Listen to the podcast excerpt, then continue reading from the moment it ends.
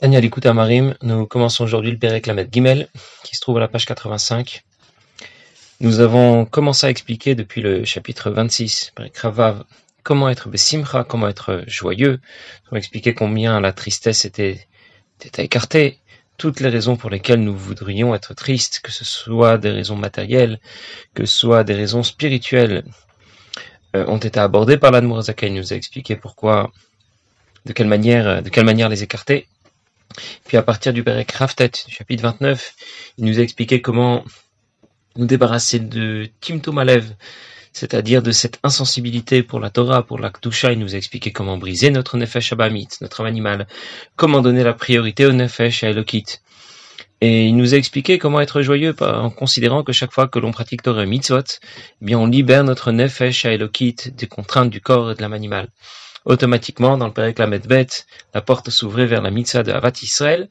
Et dans le Pérec Gimel, dans le Pérec que nous, commençons aujourd'hui, la va continuer et nous expliquer euh, pour quelle autre raison on peut être joyeux. Pas seulement parce que l'on a conscience de libérer notre nefesh à Elokit de ses contraintes, mais tout simplement par le fait de savoir que je ne suis pas tout seul. Dieu est avec moi, il m'accompagne, il m'assiste, il fait attention à moi, il prend soin de moi. Je ne suis pas seul et abandonné de tous. Alors bien sûr, c'est facile à dire, mais c'est précisément lorsque je vais en parler, lorsque je vais y réfléchir sérieusement, que euh, je vais justement en prendre conscience. David Amalek a écrit dans les Teilim, He mantika daber. De quelle manière je vais croire à quelque chose lorsque je vais en parler? Quand je vais l'étudier, quand c'est à ce moment-là que je vais l'intégrer, le ressentir. Nous avons déjà cette émouna en nous. Les Israël sont appelés Ma'aminim, Bnei Ma'aminim. Ils sont croyants, fils de croyants. Ça veut dire que nous avons déjà naturellement en nous cette émouna, cette foi en Dieu, qui nous fait croire que Dieu est avec nous, qu'il ne nous abandonne pas, qu'il prend soin de nous, qu'il nous assiste. Mais notre objectif va être de développer cette émouna, de la révéler. Il existe un livre qu'a écrit l'Admour Emtsai Rabbi Dovber, deuxième Rabbi de Lubavitch, qui s'appelle Imre Bina. Et dans ce livre, il raconte, je pense que c'est dans l'introduction, il raconte que chaque fois qu'il a eu un contact avec son père, l'Admour Zaken, que ce soit lorsqu'il a entendu une sira, un discours ou un mahamar, ou n'importe quelle, n'importe quelle occasion, le message était toujours Ardut Hashem, l'unité de Dieu. Et on comprend que lorsque l'on est pénétré de cette idée, eh bien naturellement, on va, on va être dans une grande joie. On est, on est conscient que Dieu est avec nous, qu'il est, là à côté de nous, qu'il, qu'il, qu'il s'intéresse à nous, qu'il prend soin de nous. Alors je commence dans les mots. Morzaken nous parle d'une autre raison pour laquelle on pourrait être joyeux, et il nous parle d'une vraie joie. Oui, parce que quelqu'un pourrait penser être joyeux parce qu'il a beaucoup d'argent, parce qu'il est entouré, je ne sais quelle autre raison il pourrait être joyeux. Là, Morzaken nous parler d'une vraie joie. Et spécialement, lorsqu'il voit qu'à certains moments, il a besoin d'être un peu encouragé, d'être, d'être un peu réconforté. En d'autres mots, lorsque quelqu'un sent qu'il est un peu le cafard, qu'il boit un peu du noir, alors euh, voilà quel est le sujet auquel l'Admorazaken l'engage à réfléchir. Ardut Hashem, l'unité de Dieu. Azaya Amik Marshafto il va approfondir sa réflexion. Ça veut dire il va y penser sérieusement. On peut penser à quelque chose superficiellement. La Zaken nous parle ici, yamik, d'y réfléchir profondément. Vitsayer bisirklo, de se représenter d'une vue de l'esprit, binato, inyani Idée de l'unité de Dieu. L'unité de Dieu, ça ne veut pas dire qu'il n'y a qu'un seul Dieu. Ça veut dire qu'il n'y a que Dieu. Nous avons déjà évoqué euh, l'idée de Hardut Hashem dans les prakim précédents, l'unité de Dieu. Zaken va en reparler à nouveau un peu plus tard, un peu plus loin. Mais l'idée ici est de, comprendre que Dieu n'est pas seulement unique, Dieu est omniprésent. Il est là à côté de moi, il m'écoute, il est sensible à ce qui se passe. Et je peux lui faire confiance. Je sais que toutes les décisions qu'il prendra, qu'elles soient perçues comme de bonnes décisions, ou qu'elles soient perçues comme des décisions qui seraient moins bonnes, mais je sais que toutes les décisions euh, qui me concernent, ce sont celles qu'il a prises. Il les a prises pour mon bien, même si Parfois, je ne perçois pas la réalité comme cela, mais c'est comme ça que je dois aborder euh, tous les événements de la vie, que ce soit les événements qui m'apparaissent comme des événements positifs ou des événements qui n'apparaissent pas comme des événements positifs. Alors, quel est le sujet de réflexion que je vais que je vais avoir? D'abord, Echumemale Kolamin. Hashem, l'unité de Dieu, va se décliner de différentes façons. Première façon de décliner l'unité de Dieu, elle concerne la dimension du divin qui est adaptée à la création. Évidemment, le divin est bien au-delà de la création, mais il y a une certaine dimension du divin qui va donc être extrêmement contractée et qui va pouvoir l'intégrer, intégrer la création. Elionim vetartonim. Quand on parle de la création, on ne parle pas seulement de notre monde, on parle aussi des mondes qui sont au-delà du nôtre, les mondes dans lesquels évoluent les Neshamot, dans lesquels évoluent les Malachim, voire même au-delà, les mondes dans lesquels se trouvent les Sphirot, ça veut dire les attributs divins qui vont gérer la création. Au-delà de Memale Kolalmin, la dimension du divin qui est suffisamment contractée, réduite pour intégrer la création, eh bien, il y a une dimension supérieure qui est au-delà de la création, que l'on appelle Sovev. C'est pour cela que la Zaken évoque ici le terme de Kvodo. L'honneur, l'honneur, ce n'est pas quelque chose que l'on a intégré à tel ou tel endroit du corps. C'est un peu tout autour de soi. Et c'est pour cela que lorsque l'Admor Zaken parle de Hukvodo Yidbarer, on parle de l'honneur, de la gloire d'Akadosh Baruch on parle de quelque chose qui est donc makif, qui est au-delà, ça veut dire qui n'est du coup pas intégrable à la création. Mais ces deux premières dimensions du divin, celle qui soit intégrable à la création, soit qui n'est pas intégrable à la création et qui est au-delà, reste tout de même en rapport avec la création, puisqu'on a besoin de dire pour la deuxième qu'elle était au-delà de la création. Puis il y a une troisième dimension du divin. Vekula kameklo. Tout s'efface, tout est insignifiant devant Akadosh Baruch Ça veut dire que la création n'existe même pas devant Akadosh Baruch Pour vous donner l'exemple, euh, différents exemples que l'on trouve dans la Chassidut. Si je suis en plein, en plein, en plein soleil, le soleil est au zénith, et donc il tape très fort, et il y a énormément de lumière et de chaleur. Je vais maintenant allumer une bougie. Est-ce que je peux dire que la bougie n'existe pas, que, la flamme de la bougie n'existe pas? Bien sûr qu'elle est là. Si je passe mon doigt au-dessus, je vais certainement sentir la chaleur. Mais il y a tellement de lumière que c'est insignifiant. Il y a tellement de chaleur que c'est insignifiant lorsque le soleil brille en pleine puissance.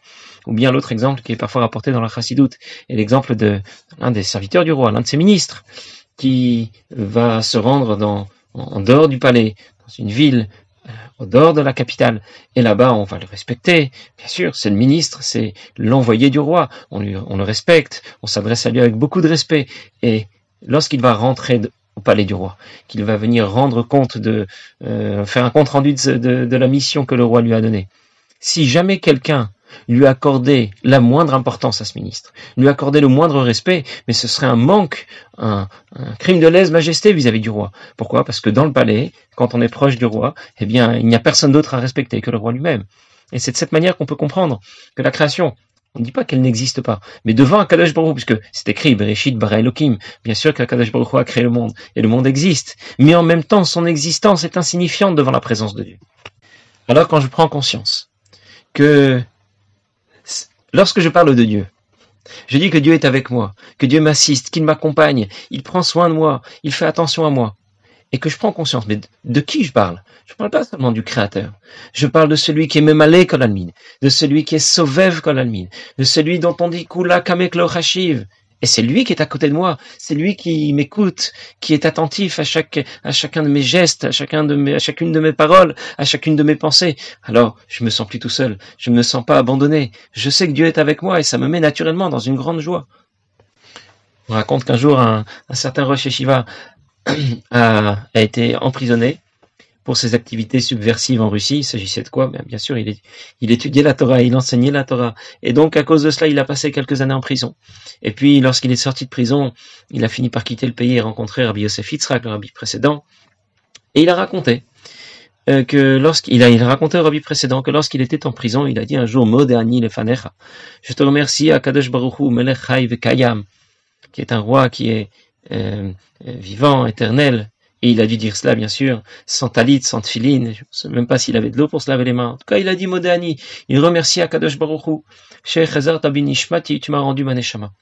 Et puis je me suis demandé, raconte tout ça, Rabbi précédent. Je me suis demandé, au fait, de quoi je devrais remercier Akadosh Baruch Dans la situation dans laquelle il me met, je suis maintenant en prison, je n'ai pas la possibilité de pratiquer les mitzvot, d'étudier la Torah, d'enseigner la Torah. Pourquoi je devrais remercier Akadosh Baruch Et puis, j'ai finalement trouvé, il raconte au rabbi précédent, j'ai finalement trouvé une bonne raison de remercier Akadosh Baruch C'était la fin de la phrase. Rabba emunatecha. Ta confiance est grande. La traduction encore, une fois ici, n'est pas très ne nous donne pas, ne nous donne pas la bonne information.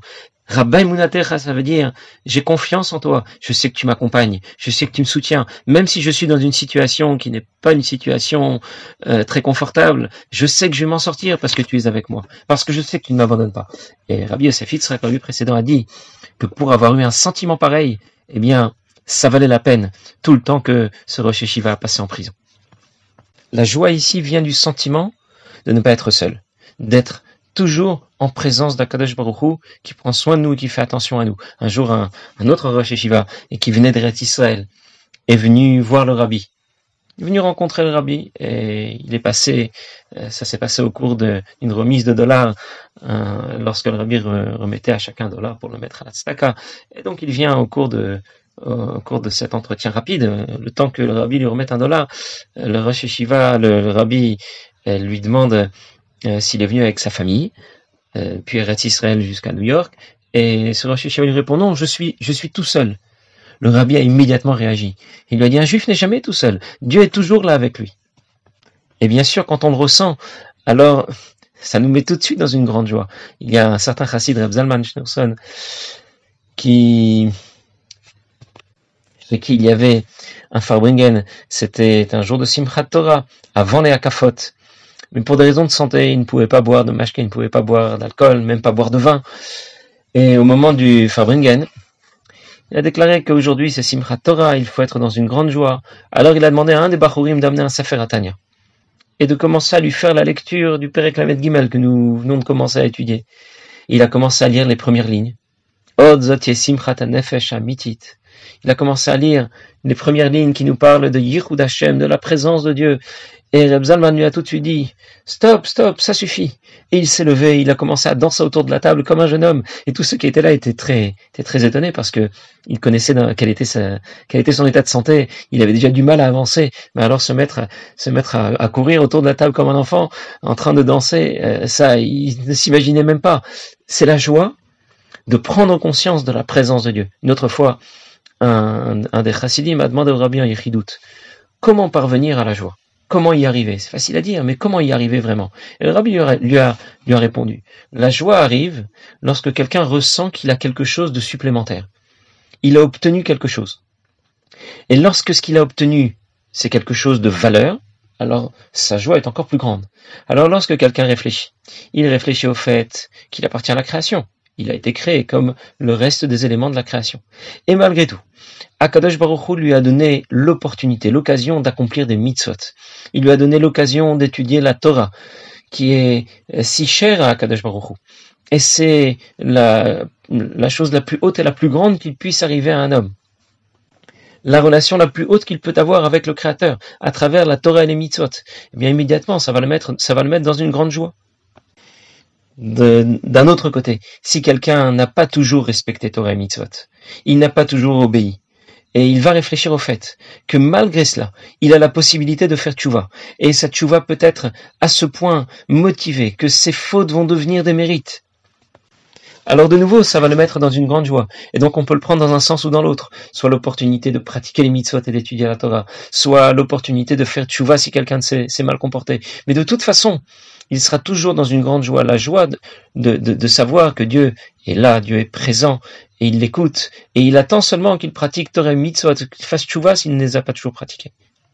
Et donc lorsque quelqu'un euh, va considérer ses difficultés, ses problèmes, soit des problèmes matériels ou spirituels, il a vite fait de, de vouloir être triste, et nous savons, comme déjà dit, je l'ai déjà dit, Rabbi Shimon a dit que la tristesse n'était pas une avéra, mais elle peut nous faire tomber là où aucune avéra ne nous fera tomber, et quelle est la solution? Solution que présente ici l'Admorazaken dans le Père Lamed Gimel, c'est de réfléchir au Inyan de Yehud Hashem, à l'unité de Dieu. Dieu est avec moi, je ne suis pas tout seul. Dieu ne nous a pas abandonnés dans un pays étranger obligé de pratiquer Torah et mitzvot. Et il compte seulement les points, il regarde si on est capable d'obéir. Pas du tout. Il est là, il ne me donne pas seulement des ordres, il m'assiste et il me soutient. Tout cela m'amène naturellement à une grande joie. Parfois, on, entend certaines personnes déclarer, moi dans ma situation, dans le pays où je vis, avec le métier que je fais, Torah et mitzvot, c'est tout simplement pas possible. Je peux pas y arriver. Eh bien, c'est tout simplement faux, parce qu'Hachem ne va jamais demander à quelqu'un de faire quelque chose qui lui serait impossible. Lorsqu'Hachem te demande de faire quelque chose, il ne t'abandonne pas. Il te demande de pratiquer Torah et mitzvot, et il t'accompagne, et il te soutient. Et ça, ça nous met naturellement dans une énorme joie.